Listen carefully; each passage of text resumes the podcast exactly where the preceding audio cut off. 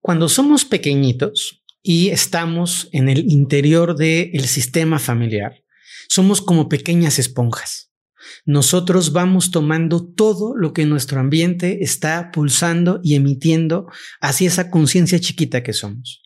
Si papá y mamá dicen algo, nosotros lo tomamos como si fuera una ley universal. Cuando eras pequeñito, tu papá te decía que tus dientes se los llevaba un ratón y tú creías en el ratón, con ceguera absoluta. ¿Qué ocurre cuando en la más tierna infancia, especialmente en, los primeros periodos de gestación, en el nacimiento y hasta los siete o nueve años, nosotros vivimos experiencias dolorosas? Pues que esas experiencias muy prematuras van a generar heridas. Heridas que se quedan ahí en el interior de nosotros. Heridas que a veces tapamos, bloqueamos y maquillamos, pero que tarde o temprano, en un movimiento o en una experiencia posterior, vuelven a abrirse. El día de hoy quiero contarte sobre cómo esas heridas, esos traumas, esos procesos tan dolorosos que vivimos en la infancia influyen, determinan, limitan, afectan nuestro crecimiento como seres integrales. Más allá de lo ordinario, se encuentra una realidad extraordinaria. Descúbrela a través de los ojos del vidente.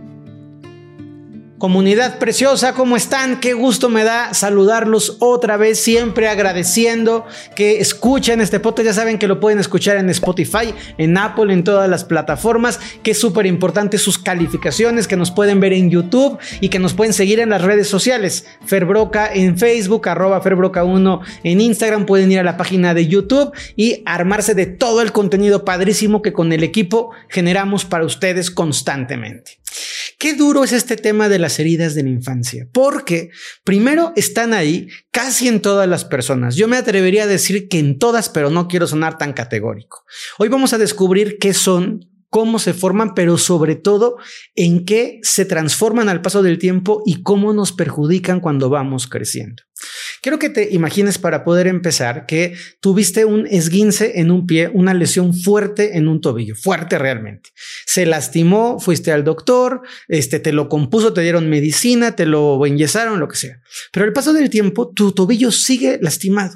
Y es posible que te vuelvas a torcer. Cuando te tuerces, la, la, la, la, lastimada original se va a sumar a tu torcedura y te va a doler mucho. Pero vas a pasar el tiempo, te vuelves a componer y si no sana del todo, pueden pasar cinco años, te resbalas y se te vuelve a avivar la lesión original más la segunda lesión más la tercera lesión. Igualito nos pasa en las heridas de la infancia. Lo que ocurre es que cuando tú tienes una herida física, si yo me corto la mano, pues estoy viendo mi cicatriz, estoy viendo la sangre, le pongo curita, mertiolate, este, una telaraña que es muy útil de verdad para poder cicatrizar, se las recomiendo en serio si algún día tiene una emergencia y hay una telaraña, la telaraña directa cicatriza de una forma maravillosa. Entonces, tú la cicatriz física la ves, pero la cicatriz emocional no es tan fácil de detectar. Esas cicatrices se van quedando en nosotros. ¿De qué manera se crean? Pues la mayoría se crean de forma inconsciente. Hay muchas heridas, pero fundamentalmente en la parte psicológica nos vamos a enfocar en algunas muy puntuales como la herida de humillación, la herida de rechazo, la herida de abandono, la herida de control, que se van a ir quedando ahí en el interior y que tarde o temprano van a ir brotando a través de las diferentes acciones que tenemos, de las relaciones con las que nos conectamos y de la forma en la que nuestro cuerpo va a ir formándose al paso del tiempo. Voy a empezar con un ejemplo muy arquetípico. Hay una herida que se llama herida de abandono. Esa herida de abandono surge cuando un padre o una madre es, ojo, interpretado por sus hijos como que abandonó. A ver, Fer, ¿cómo que interpretado? Sí, porque yo le puedo preguntar a un papá, tú abandonaste a tu hijo y el papá dice, yo no lo abandoné nunca. Pero el hijo sintió, cuando era chiquito, que el papá no le hacía mucho caso. Y el papá dice, no, eso es falso, yo llegaba a su cuna, le daba la mamila y luego me iba a trabajar. Pero el niño, en su parte interior, en su parte profunda, sentía que cuando lloraba, el papá se hartaba de él y lo dejaba llorando en la cuna. Y ese niño particular, con ese papá en particular, sentía el niño el abandono del papá. ¿Por qué quiero empezar aclarando esto? Porque de repente decimos, no, mi papá me abandonó, estoy seguro. Y yo siempre digo, paréntesis. te abandonó o tú te sentiste abandonado. Y no es lo mismo, ¿eh? De repente es que mi papá me exigía mucho y es, te exigía mucho o tú te sentías muy exigido por tu papá. Entonces, las heridas surgen de la realidad interior de las personas. Esto no es para nada para este, negar la herida, no, sino para entender que la herida pudo ser propiciada por un evento que se generó de los padres o por un evento que los padres hicieron y que los hijos interpretamos de una manera particular. Yo me acuerdo mucho de una historia de una familia en donde una, una, unos eh, hombres, una pareja de muy alto nivel económico hace mucho tiempo, cuando nació el primer hijo, se fueron de viaje a Europa, se fueron dos meses y dejaron al niño de un mes con la nanita y con la abuela. Ese hijo mayor no se sentía abandonado por sus papás, pero había un segundo hijo al que no abandonaron, los papás no se fueron de viaje a ningún lado y se sentía abandonado. Todos los papás decían, no, el que se tendría que sentir abandonado es al que sí, de verdad, abandonamos y el otro que no abandonamos se siente abandonado. ¿Qué pasó ahí, Fer? Pues bueno, que el primer niño, cuando se quedó solito, la abuela y la nana que lo cuidaba le, hicieron la contención perfecta y no extrañó ni a la figura materna ni a la figura paterna, porque él se lo acomodó interiormente y así lo vivió. Entonces, esa persona que sí fue abandonada no tenía edad de abandono.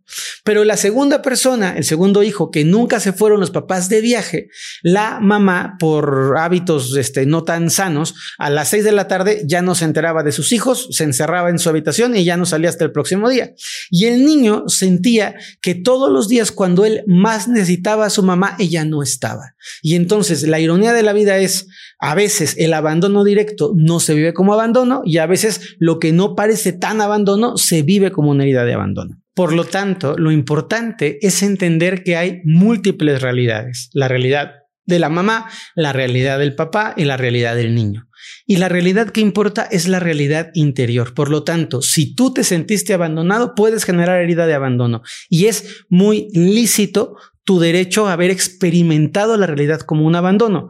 Lo que yo no creo es que tengas que ir a culpar a los demás de tu herida. Al final hay una forma y una correlación entre la experiencia y el temperamento interior.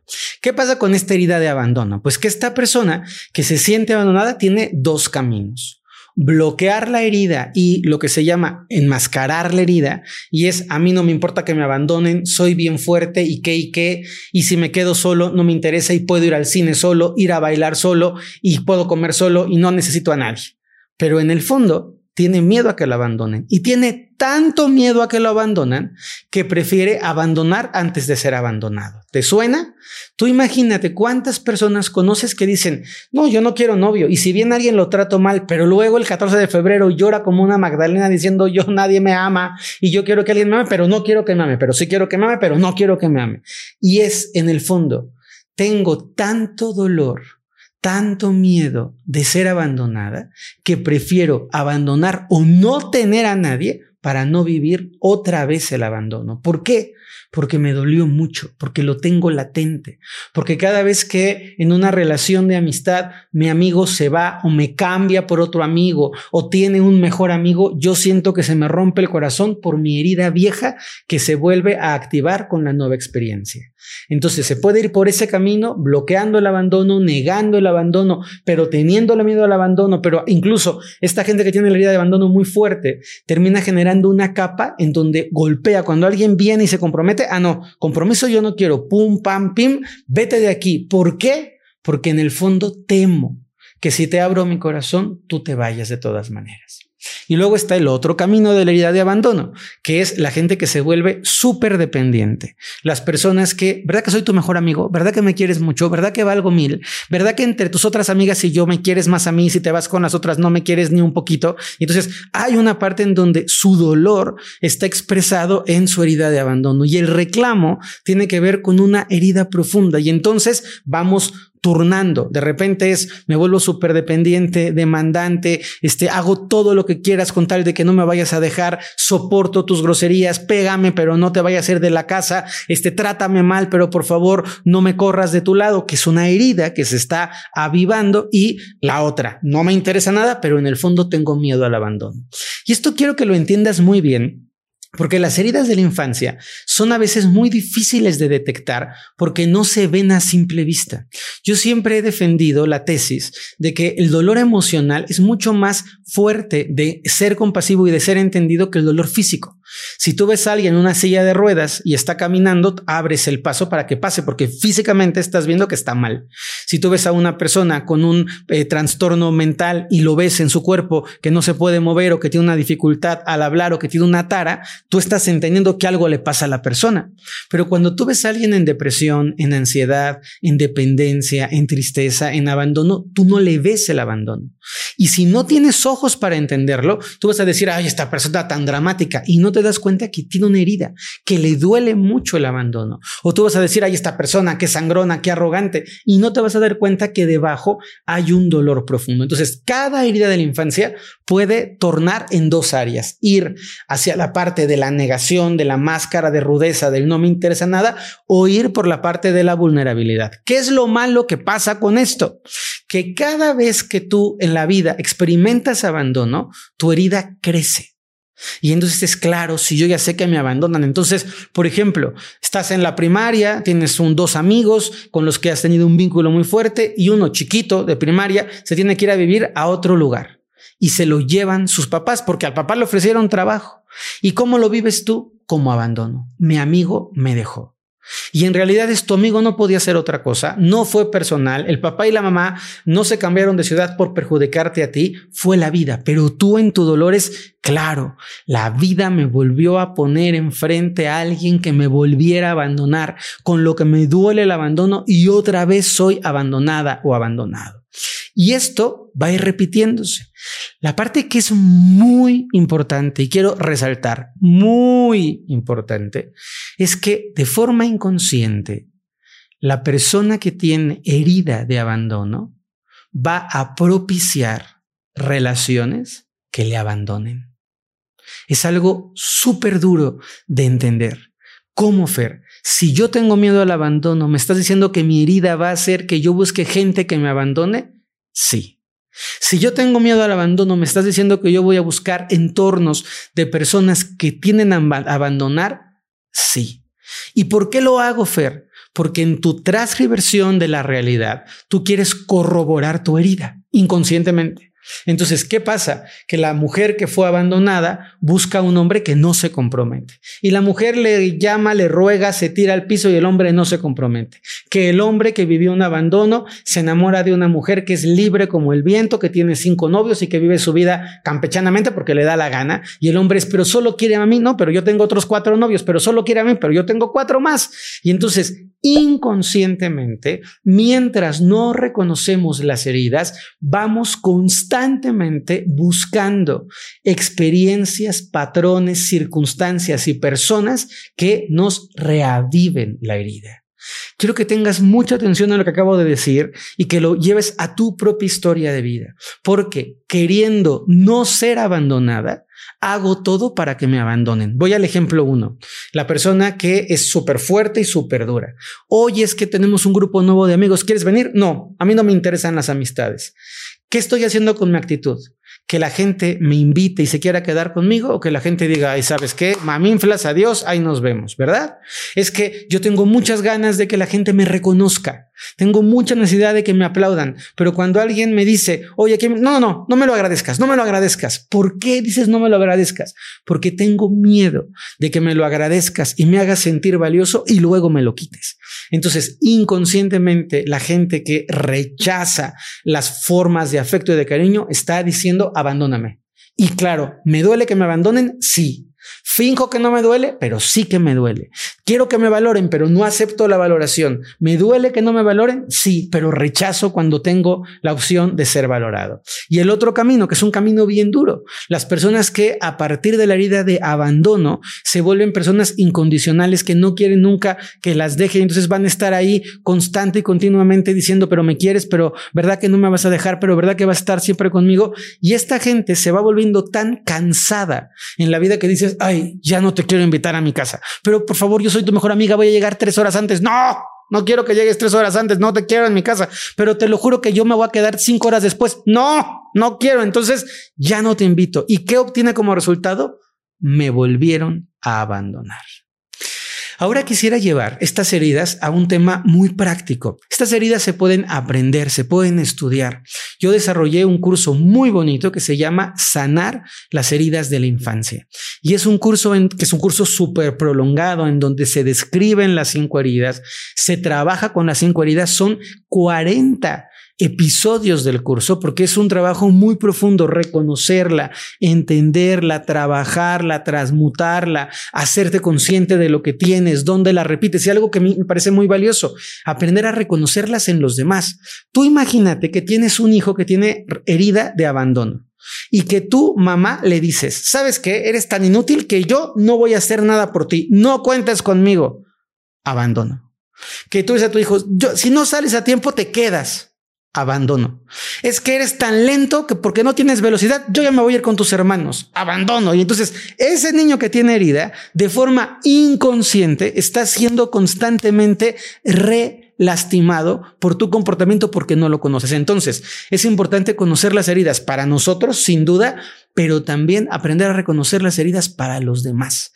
Es fundamental cuando un esposo dice, claro, mi mujer tiene herida de rechazo. Ah, claro, mi esposo tiene herida de humillación, porque entonces empiezo a entender que una parte mía inconsciente hiere a una parte suya inconsciente. Y yo te pregunto a ti, cuando alguien te toca la herida, a menos que seas un santo, este mártir cristiano, te toca la herida y cómo respondes? Con dolor.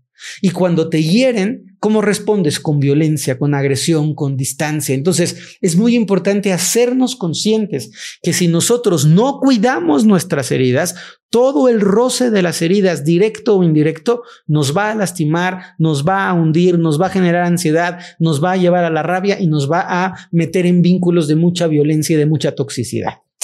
Quiero volver en el ejemplo de las heridas de la infancia a dos temas que son muy puntuales, el económico, la abundancia y el tema de las relaciones de amor, de pareja y de compromiso. ¿Qué pasa cuando tú tienes heridas y estás buscando abundancia?